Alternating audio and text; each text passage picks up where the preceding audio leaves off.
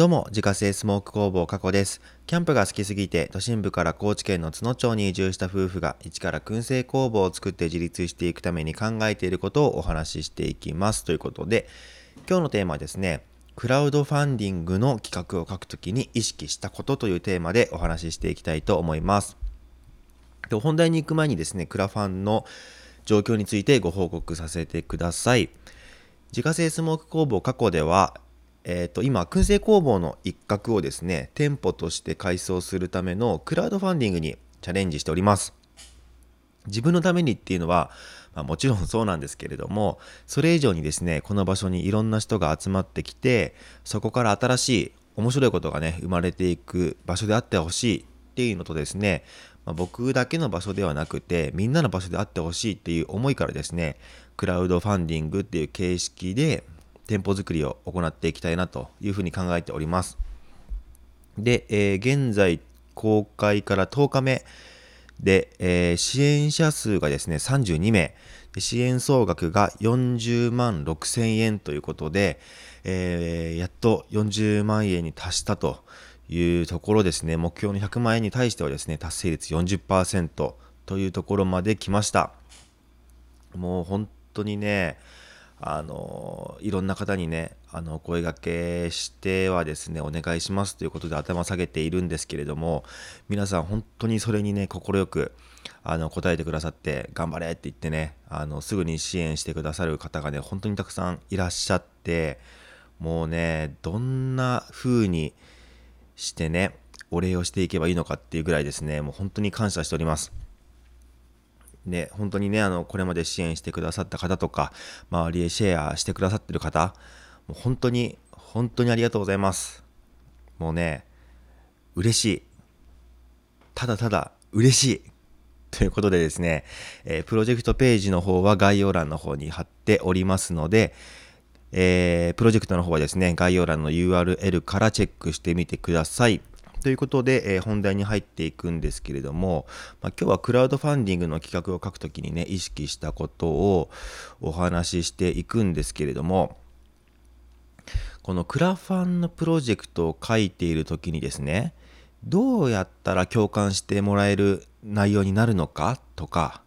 どうやったら支援してあげようと思ってもらえる内容になるかっていうところに、本当にこれは頭を悩ませたんですね。とはいえ僕はですねもともと文章を書くのが、ま、すごい好きなのでこういう表現の方が伝わるかなとか、まあ、ちょっとしたね言い回しとかっていうのを考えたりするのもすごく好きなので、まあ、プロジェクトを書き上げていく作業自体はですね、まあ、むしろ楽しかったんですよ。でしかもその基本的にはですねこう最初からテンプレートっていうのが用意されているので、まあ、その項目をね埋めていくとプロジェクトが出来上がるようになっているっていう、まあ、親切な設計になっているので、まあ、こういう内容を書いたらいいんだなっていうのがはっきりしているので何をねどういう順番で書いたらいいんだろうっていう迷い自体はまなかったんですよ。じゃあその中でどういうことを意識してプロジェクトを書き上げていったのかっていうのを、まあ、僕なりにねまとめてみましたので、まあ、この放送を聞いた上でですね改めて僕のプロジェクトの方読んでもらえるとまた何か発見があって面白いのかなというふうに思っております。でざっくりですね序盤と中盤と終盤っていう形で、まあ、3つのブロックに分けてお話ししていくえー、お話ししていこうと思うんですけれども、まず最初の序盤ですね。序盤は何を書いたかっていうと、どういう場所で何をしている人なのかっていうのを明確にしたっていうパートですね。で、具体的にですね、あのプロジェクトの本文を見ていくと、えー、とまずですね、そのどういう場所でっていうところなんですけれども、えー、四国の大絶景、四国カルストの麓でっていうことをね、まあ、書いていて、ああの辺で活動している人なのねっていうのをまずはっきりさせたっていうことですね。やっぱり人ってそのどこでどこで何をしている人なのかがわからないとですねなんかこうイメージが湧きにくいというか自分事として落とし込めないっていうのもまああると思うので、まあ、そういうところはやっぱり読む側のね心理としてねはっきりさせてあげておいた方が、まあ、こう読み進めていく上でねすごく話が入ってくるのかなっていうのも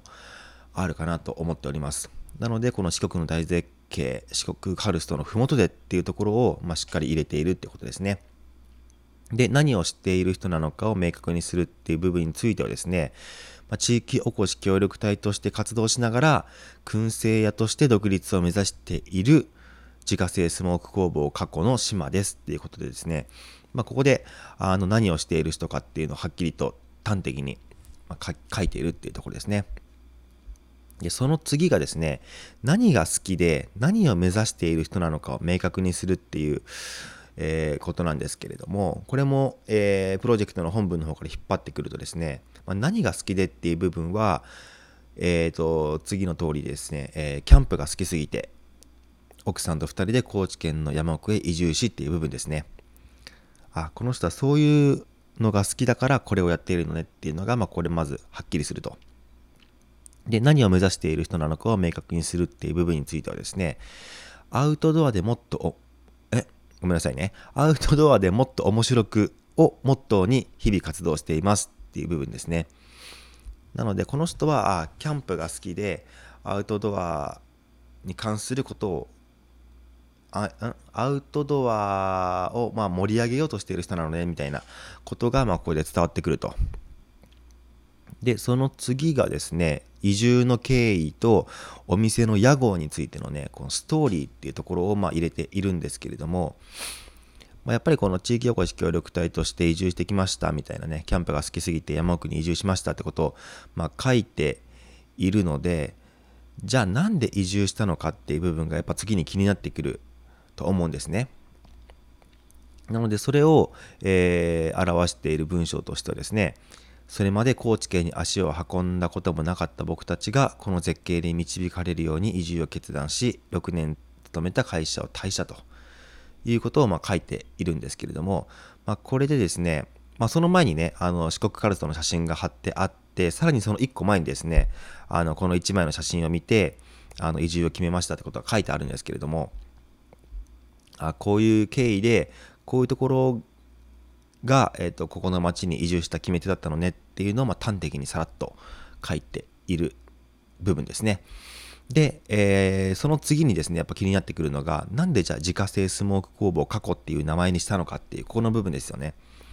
で、ここは僕の場合、カルストとね、すごく密接な関連があったので、その流れでですね、えっと、この屋号っていうのは、えー、四国カルストから由来していて、えー、カルスト地形に見られる石灰岩の主要成分炭酸カルシウムの CaCO3 をもじったものになりますっていうことを、まあ、書いておくとですねあなるほどねと。この人はカルストが好きでそこからこういうあの名前持ってきたのねっていうのがちゃんと伝わるので、まあ、ここのストーリーがですね、まあ、はっきりするだけでですねかなりこの、えー、読む側としてもですねこのえー、この文章の中に入り込めるというか、まあ、そういうところを、まあ、この最初の序盤の部分でサポートしてあげるっていう、えー、ことをしております。でポイントはですねここの自己紹介部分序盤の自己紹介部分をダラダラと長く書いてしまうのはやっぱり NG だと思っていてここって絶対的にみんなが興味ある部分だと思うんですけれどもだからといって長ったらしくてねこう回りくどい説明はやっぱ見たくないじゃないですか。もうそれだけでなんかもう読むのやめよってなっちゃったらあの支援もクソもないので。なので僕のこれ見てもらうとですね結構絶妙な文章量でこう流れるようにねあのまとめていると思っております。多分知りたいことは端的にねズバッと答えて長くなりすぎずにっていうところでうまく、まあ、まとめられたんじゃないかなって思っているので、まあ、ここはちょっとねまた見直していただけると嬉しいです。で、次、中盤に差し掛かるとですね、えー、ここでは自家製スモーク工房過去とは一体何なのかっていう部分ですね。これを説明しているパートになってます。で、ここでもですね、僕はストーリーを前面に押し出して書いていまして、えっ、ー、と、どういう環境で作っていて、何を売りにしていて、どういう思いで作っているのかでそれを受けてお客さんからどういう反響があるのかっていうね、まあ、こういうところをま書いているんですけれどもやっぱり人ってねそのストーリーに心を動かされる生き物なのでここで単純にねお店の紹介とか商品の紹介をするだけではやっぱり心に響かないと思ってるんですね。なのでその情報を伝えるんじゃなくて情熱を伝えた方が絶対的にいい部分だなと思っています。でその裏に隠されているね思いとか、まあ、葛藤とか行動っていう部分を見せてこそあこんなに頑張ってたんだなとかこれだけ本気で取り組んでるんだなとか、まあ、そういうところでですね人の心に訴えかけることができるんじゃないかなっていうことでもうここではですねあんまりその情報っていうよりは、まあ、情熱ですねここの部分を、えー、ま前面に押し出しているっていうところになります。で、それを受けて、えー、まあ、リターンの説明があってですね、で、そこからさらに終盤に入っていくんですけれども、この終盤の部分はですね、もうとにかく自分の思いを恥ずかしがらずに丁寧に吐き出したっていう部分ですね。なので、今後実現したいことと、あと自家製スモーク工房過去を応援することで、どんな未来を提供できるのかっていう部分ですね。なのでここではその自分のためだけではなくて自分のためにこの工房を立ち上げるので支援してくださいっていうのではなくて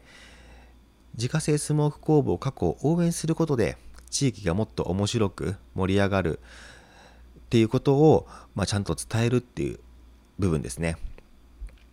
でここでかなり意識して書いた部分っていうのがあって、まあ、今も言ったんですけれどもこのクラファンが成功した暁にはですね地域にとってもメリットがあるよっていうのを、まあ、しっかりと書いたっていうところですね。で今回のプロジェクトを通じて僕のね店舗ができることであの山奥の町でねまだまだこんな面白いことができるよっていうことをね、まあ、こう地域の方へ伝えることができるようになったりとか、まあ、地域に眠るいいものをたくさんの人に届けられるようになったりとか、あとはその、えー、っと、お菓子作りとかで独立を目指したいけれども、チャレンジする環境がないっていう方へのサポートとして、レンタルキッチンとかレンタル店舗を、まあ、やろうと思ってますとか、あとはその自分の持ってる資源っていうのをできる限りシェアして、これまでお世話になった方とか、あとは新しくチャレンジする方へ、まあ、還元していきますよっていうふうに、え書いているんですけれども、まあ、そういうことを書くことによってですね、あの特にこの地元の人、津野町の人にとってはですね、あこいつを応援しておけば、この町がもっと盛り上がるかもしれないとか、もっと面白くなるかもしれないっていう、まあ、その期待をちゃんとこう持たせてあげるっていうところですね。なので、支援した人がですね、僕たちとか、まあ、私たちがこの地域を一緒に盛り上げたんだっていうふうに思ってもらえるように意識したっていうことですね。で、やっぱりここでね、その集まった支援をね、自分のためだけに使うようなやつだったらですね、やっぱ共感されにくいと思うし、そういってね、自分のためだけに使うんだったら、まあ自分で何とかして頑張りなさいよって思う人も出てくるはずなんですね。なのでこのクラファンが成功したらですねもっと面白いことが待ってるかもって想像してもらう必要がやっぱりあってで回り回ってこう支援した本人にねその恩恵が返ってくるかもってねちゃんと思ってもらう必要があったんですねここの部分で。まあ、もちろんねそういうふうに宣言したからにはその期待を裏切らないようにちゃんとやらなきゃダメだと思うしそこの信用はねちゃんと守りきらないとやっぱりいけない部分ではあるんですけれどもまあ、そうやってね、あのー、このね、自家製スモーク工房過去を応援することで、その支援したあなたにもちゃんとメリットがね、ありますよ。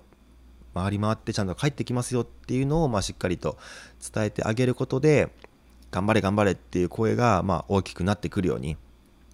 えー、考えて、この最後の部分っていうのをね、書いたっていうところですね。